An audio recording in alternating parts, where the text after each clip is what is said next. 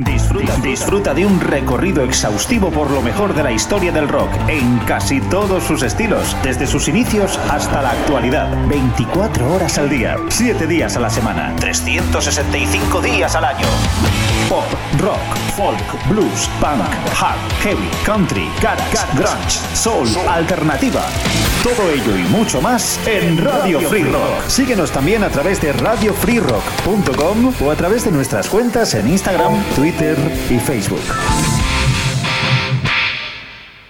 Hola, ¿qué tal? Muy buenas, ¿cómo estáis? Bienvenidos a la gran travesía en Radio Free Rock de la mano de Jesús Jiménez, una cita con el mejor rock de todas las épocas y hoy, de celebración, el aniversario de un disco como Back in Black de ACDC.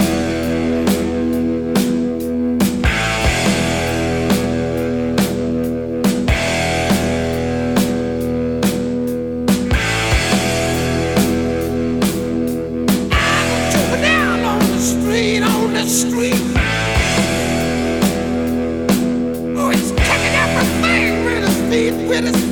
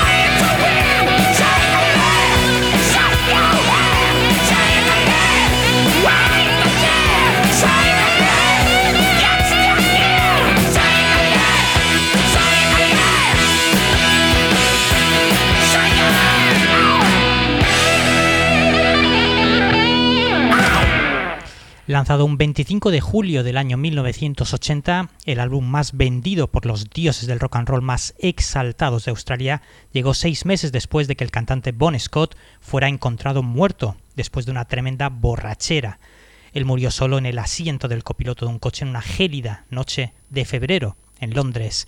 Los miembros restantes podrían haber renunciado, pero volvieron a conectarse y regresaron con 10 canciones más sobre sexo, alcohol, malos augurios y rock and roll. Aunque el timón lo seguía manejando Angus Young, Brian Johnson, eh, poco después de audicionar con éxito para el grupo australiano, viajaría con la banda y con el productor Robert John Mutlange, que había supervisado Highway to Hell el año anterior. Parece ser, bueno, que ya les había hablado Bon Scott de lo mucho que le gustaba un tipo al que había visto al frente de un grupo llamado Jordi y que era Brian Johnson. Y tras sopesar la idea de separarse, el grupo decidió continuar, ya que pensaban que Bon Scott así lo hubiera querido.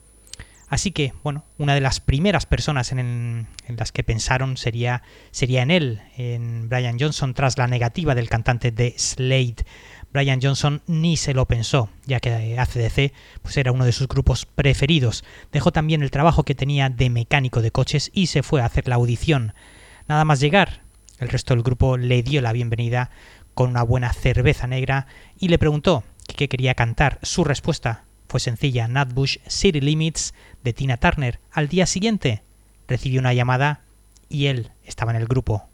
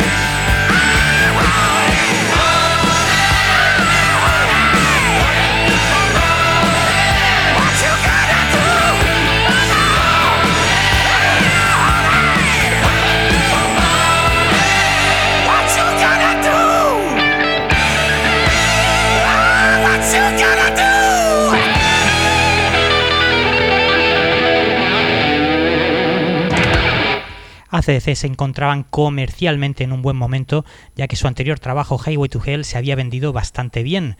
Decidieron cambiar el rumbo e irse a las Islas Bahamas a grabar su continuación.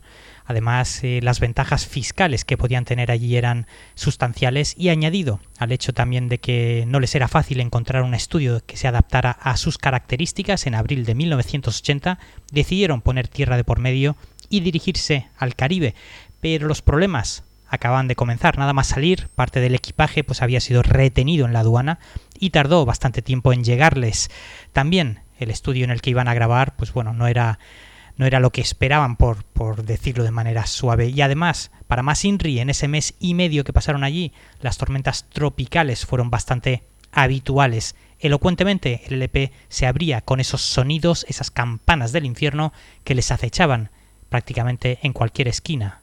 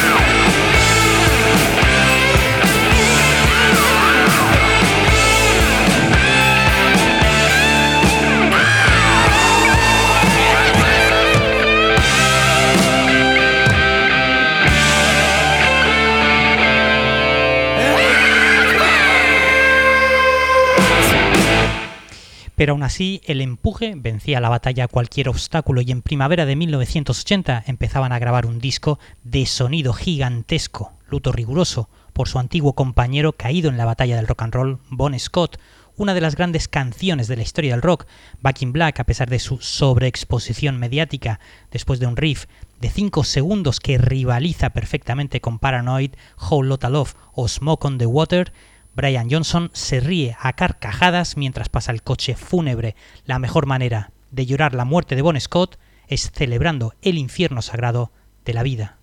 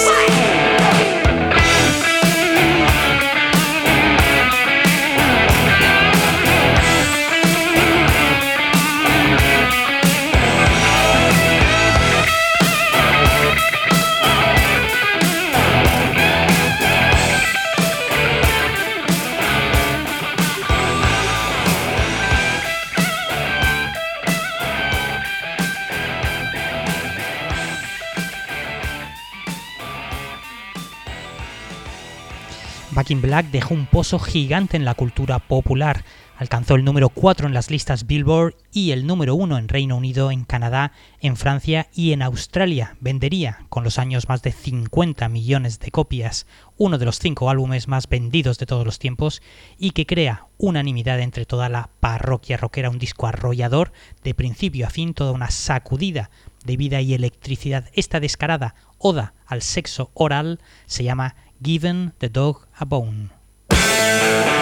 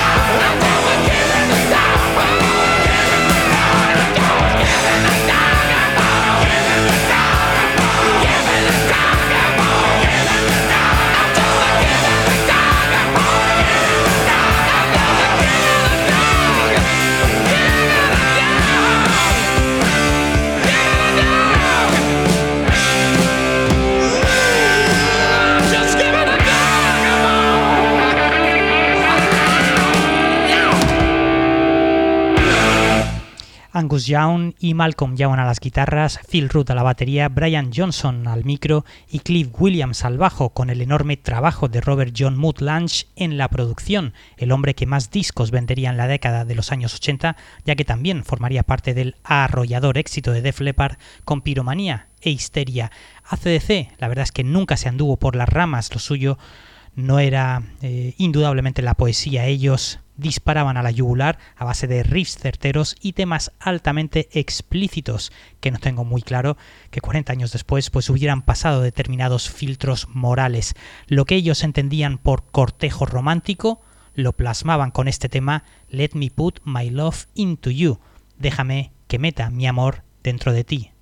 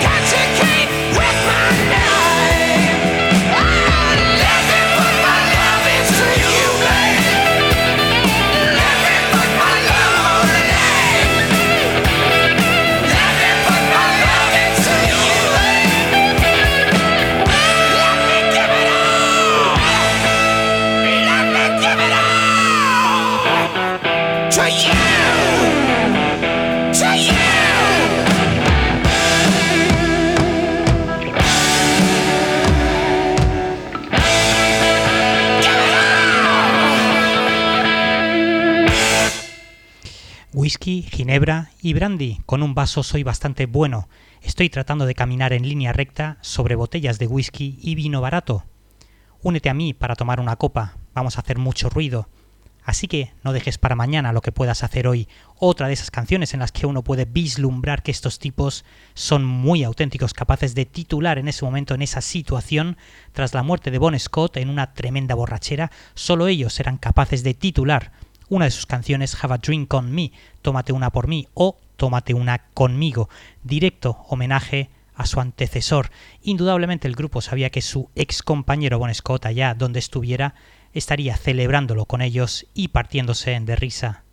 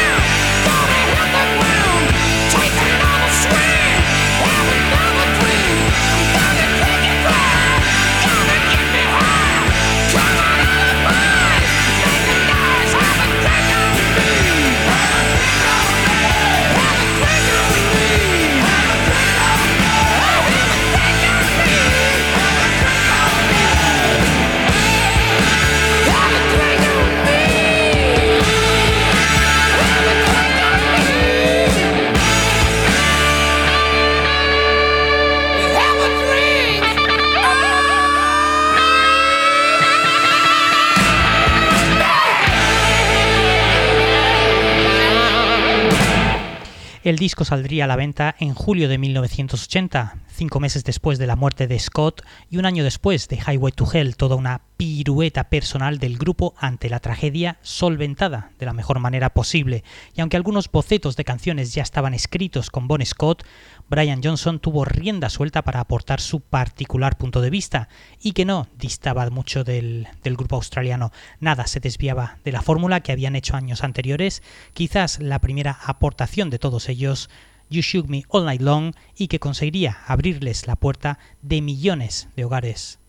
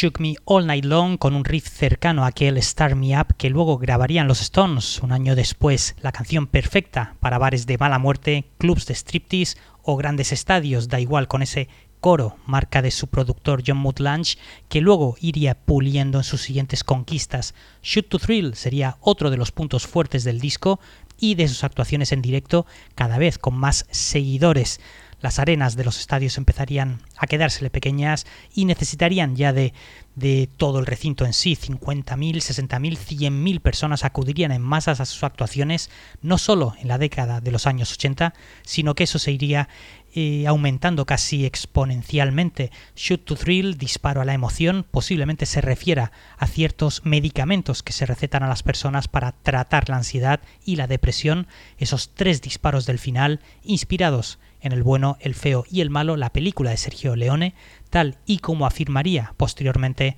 alguien como Angus Young.